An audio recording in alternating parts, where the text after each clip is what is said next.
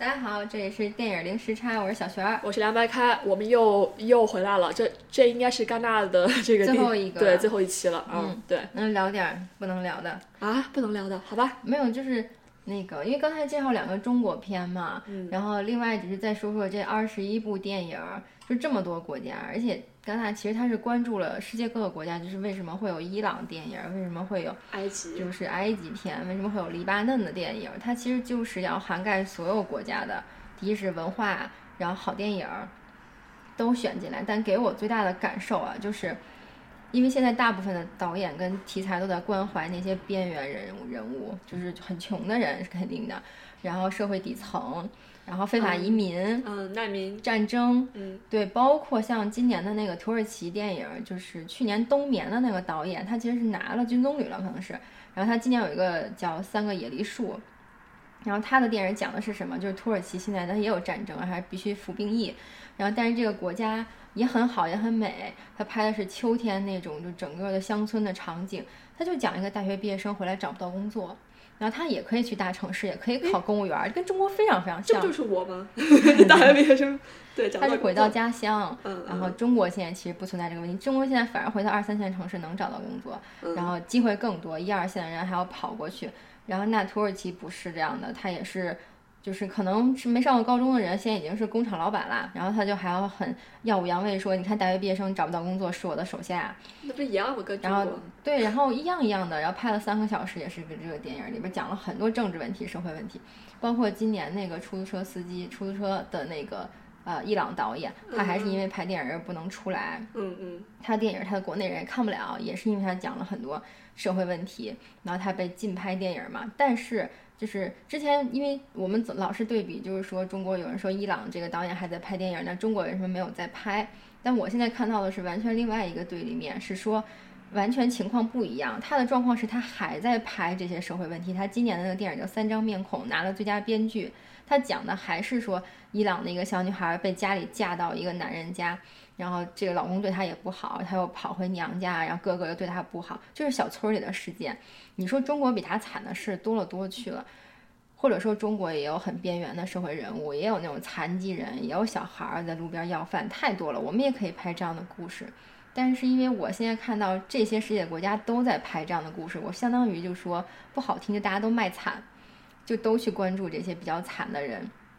去质疑政府也好，质疑社会也好，让大家都要关怀你。包括石居玉和的电影，他其实他讲家庭关系，这跟社会肯定是离不开的，跟日本经济也是离不开的。为什么比海更深去讲团地，去讲那些住在那个楼里面的人，然后包括小偷家族里面去讲，包括无人知晓去讲父母为什么不养孩子，那都是日本社会问题。但是在中国，就是我看不到，第一是中国导演不能拍这样的电影，如果你拍了，你的电影就更被禁播。你也会有问题，所以现在等于是逼着中国电影创作者去站队去做选择，所以贾樟柯只能拍《江湖儿女》嘛，就是他拍了中国变革，你就只能说到这儿来，你不能说变革跟好坏啊，你只能说变了。然后他其实最后的那个人物，最后有一你要，你真的要这么说吗？咱嗯，咱们第四期还能不能上上嗯上线？开玩笑，你继续说。没有，我就想说就很悲哀，就是相当于我们说的血观音的那个问题，就是我们的人的第一压迫感导致的抉择，就是说我选择晋升了，就是我只能闭嘴。我为了自保嘛，我肯定要闭嘴，我肯定还要拍电影嘛，那我只能去打擦边球也好，或者我去，呃，不是说不能拍好电影，你毕赣那个《地球最后一眼》拍得很对，好但，是你只能拍那种电影。但是我们的电影就是一定要跳过审查的这一关了。第一就是中国现在没问题，中国有啥问题？中国好着呢，嗯你不能说有问题。第二个就是你也不能说改革带来的好还是不好，你更不能去讲一个人在中国活得很惨，对吗？嗯，我我不能去讲这些故事。我记得就是有一个导演，我忘了他的名字了，就是拍那个盲山跟盲井的那个，嗯，嗯，导演，他他今年还是去年有一个新片儿，也叫盲什么，就是嗯在这一系列纪录片都是对禁的。在跟着盲山跟盲井拍，就是盲什么我忘了，但是盲山跟盲嗯盲山跟盲井都是很优秀的的的作品，那他这个第三部就一塌糊涂，就他也哦是吗？因为要上映吗？也没上映，但是就可能就不敢拍了，嗯，或者就怎样了，反正有这个问题，所以嗯我今天还有个俄罗斯电影，讲一个呃女性的一个移民，然后没有钱看病，没有，但是又一直在找工作，然后就自己就生活特别惨嘛，而且是那种手持镜头一直在跟拍，特别摇晃，我看到我要吐了。但我就说实话，我就觉得我在国内从小长大，我见过太多比你们更惨的事儿了。我们只是没拍出来。我有时候觉得西方人就是被打了一拳以后，天天嚷嚷的那种。我我反正是有这种感觉。我觉得中国电影反而在，嗯，也不是避重就轻吧，就在规避一些话题。我反而看到更多外国的电影全是在讲这些事情，去讲政治、讲社会问题，然后讲就是底层人民到底在遭什么罪。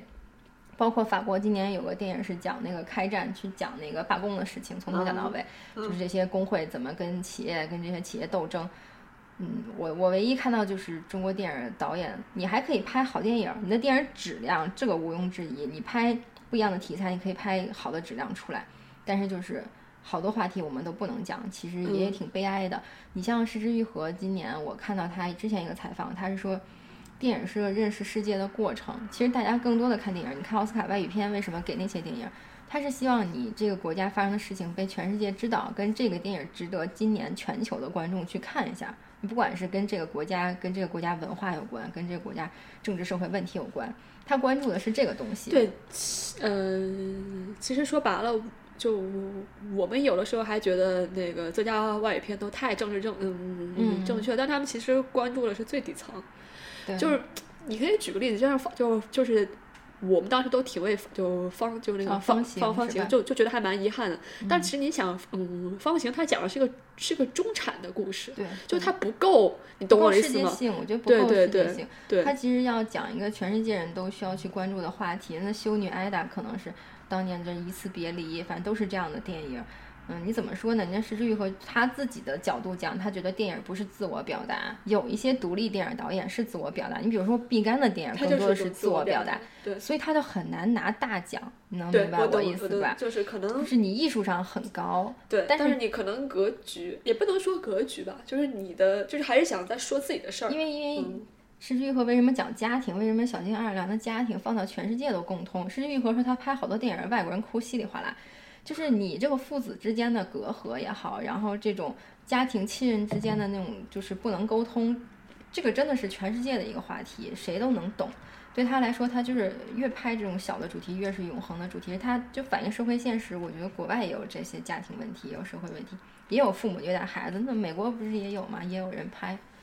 嗯，对对对，这个是我整体的感受啦。我是觉得我们只是没有去拍那些题材，我们的故事比他们有力量多了。这个就是看你高级还是不高级。有一种就是纪录片手法，我就天天跟着这女的看她有多惨，这就最低级的。不高级。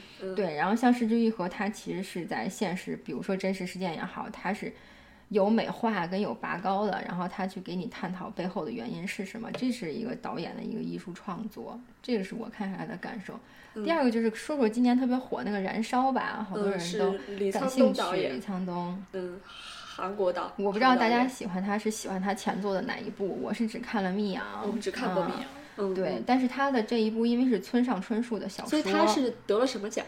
费比西影评人奖。OK。因为影评人都很喜欢他，外国人很喜欢他。嗯。我觉得它跟今年还有一个美国片是一样的题材，就是那个《银湖之底》，就他在之后的那个导演。嗯。哦，他在身后，他在身后。那个《银湖之底》跟《燃烧》讲的一模一样，是男主角的女朋友，就男主角的喜欢的那个女生失踪了，在这个社会里消失了。他背后的潜台词就是说，那个普通社会阶层跟上层社会，你中间的那个隔阂到底是什么？他讲的文化是什么呢？所有的美国人都要嫁给有钱人。那个《银湖之底》的那个。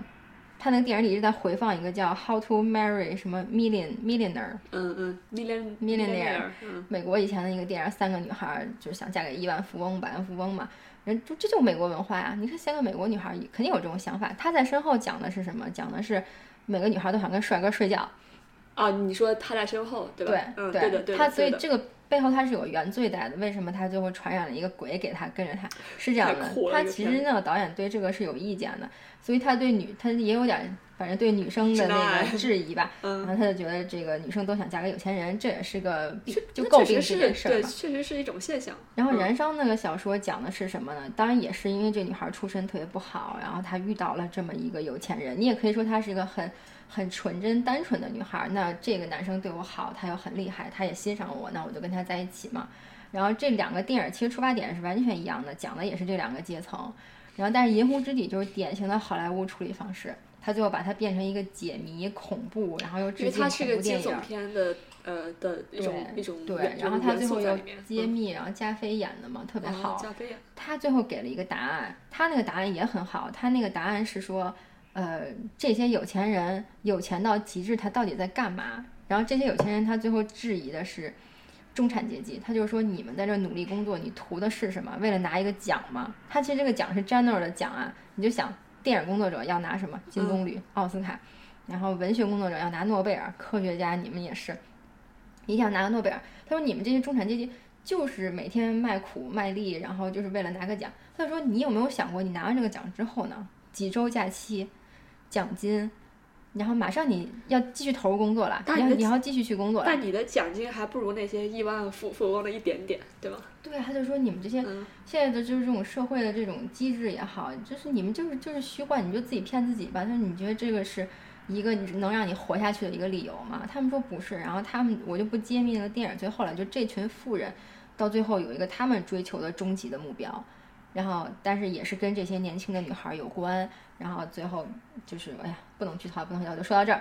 然后，但是这个电影给了一个这个导演找到的一个答案，就是他们可能。但这个电影的一个悬疑的点是什么呢？就是一个作为一个普通宅男、资深的也没工作的人，就是加菲的那个对角色。他的想想象是这样的，他就说，是不是世界上其实所有的事情看似随机，但是都被掌控在这几个亿万富翁的手里？我们每天听到的社会消息都是他们编造，或者他想让股票数据。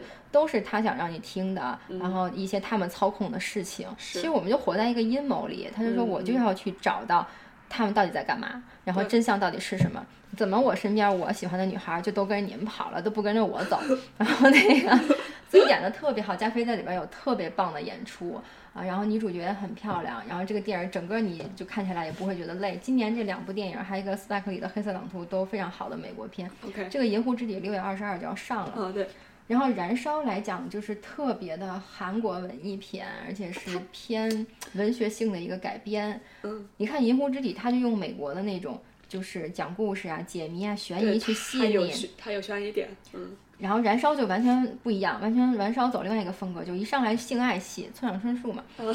然后那个。再这样。就是一上来就是那种呃两个都很穷的人啊，社会底层的人相爱了，然后性爱，然后彼此吸引，简直就是。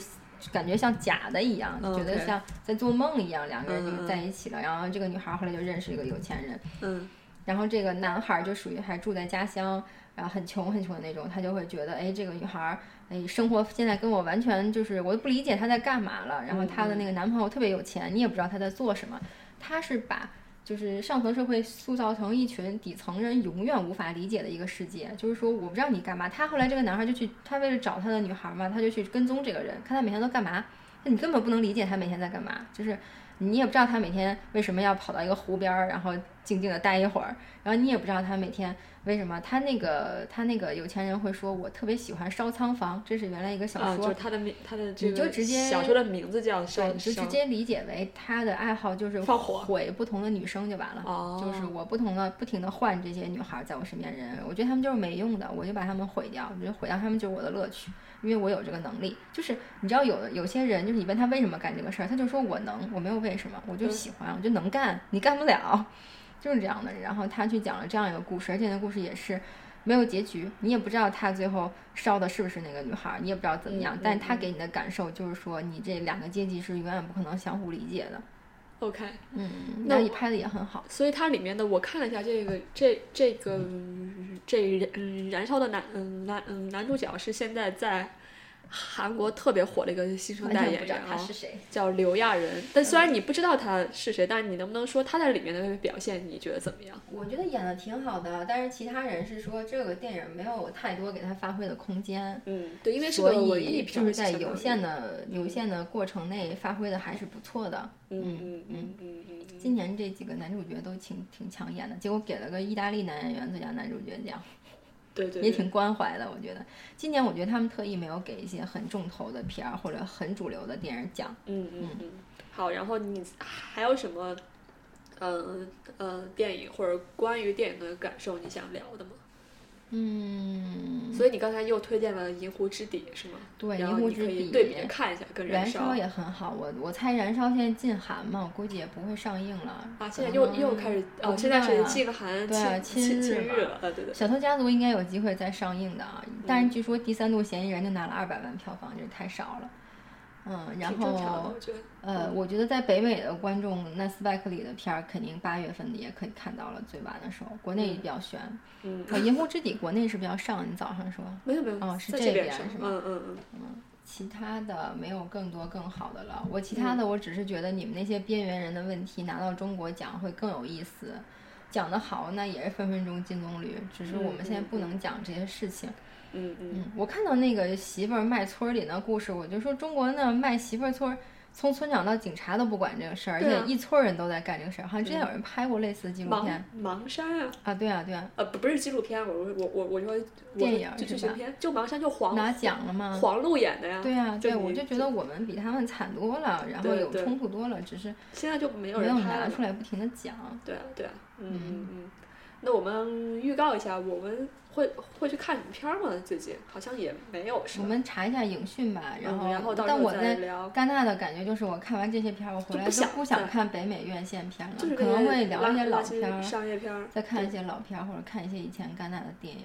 嗯嗯，嗯，我觉得北美片越来越差了，就是就是就是商业片越来越差了。就你可以抛抛开迪士尼啊、漫威啊那些，就是还有更好的。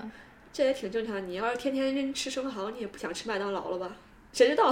我不知道，你可能会会会想吃，但是没有说那么想吃。但我觉得今年斯派克里跟《银湖之底》是典型的更好的美国作品，就跟那个三块广告牌儿一样，嗯，就是还是有的。三块广告牌在在威尼斯是拿，哎，在戛纳是拿是拿是拿了最佳剧本的，好像还是威尼斯拿了最佳剧本。没有，威尼斯嗯，是威尼斯拿了最佳嗯嗯剧本，但是现在的的问题是，威尼斯开始亲美国了，亲奥斯卡，对，不然他也不会把叫什么 Shape Shape 嗯，Shape 水晶 Water 啊，对对对，选到就是金狮奖，对吧？所以今年看看威尼斯，威尼斯无所谓的，我觉得威尼斯电影一定会来多伦多，只是它，因为它毕竟还是有个奖，所以你想角逐奖项呢，还是会先去那儿再来多伦多。但是，嗯，总的来说就是威尼斯更也更偏鼓励一些这些艺术性的电影吧。嗯你看去年嘉年华在威尼斯也是先上映了，嗯嗯嗯，嗯，我觉得，嗯，那就嗯等那那就等于说是现在那个欧洲的三大电影节，其实我觉得就是光看这些报道，我觉得可能最有救的还是戛就是戛纳了。呃，啊，戛纳每年也被人诟病，但是大家还是愿意去。对，像先举例子，像柏林电嗯柏林电影节，好像就是只要拿钱就可以进去的那种。对对对对。然后那个韦斯安德森最烂的电影竟然还能拿，就是那个那个金熊奖，就是就就就类似柏林于这样。电影节想也想挣一些钱吧，我觉得。嗯嗯嗯嗯，可能也没也没有人愿愿意去他那儿首映。其实也不是所有的电影一定要去戛纳，你看《白日焰火》是拿了柏林的奖嘛？对拿柏林的影影影帝跟最佳电影。对嗯对，嗯所以就是不一样。你这个电影一定要选好，你要在哪儿先着陆，这个是你要想好的。对策略嗯是吧？嗯是一种。嗯嗯嗯。就如果进不去戛纳，也不是说去威尼斯就不好，嘉年华也去的是威尼斯。对对嗯对的。嗯，好吧。那我们今天就感觉也也聊了特别久。好的好的，我觉得戛纳如果之后有想到的再补充吧，但是基本上能跟大家分享的就是这些。那你还会发文章吗？关于戛纳的？嗯，应该不会了，我应该是嗯所有的影评都写完了。嗯嗯嗯嗯，好的好的，那那今天就到这里。好的，等我们下次看到好电影，再跟大家看看能不能把再北美片再跟大家分享一下。嗯或者有听众就是在哪个点就是觉得还想听更多的，可以在底下留言言，然后我们可以再做这样的节目。嗯嗯嗯，包括哪个电影，嗯嗯，大家想就是看到片单了，然后想重点听，然后你又恰巧看了，然后我们可以再聊一下。好的好的，嗯嗯，好的，那就谢谢大家。嗯。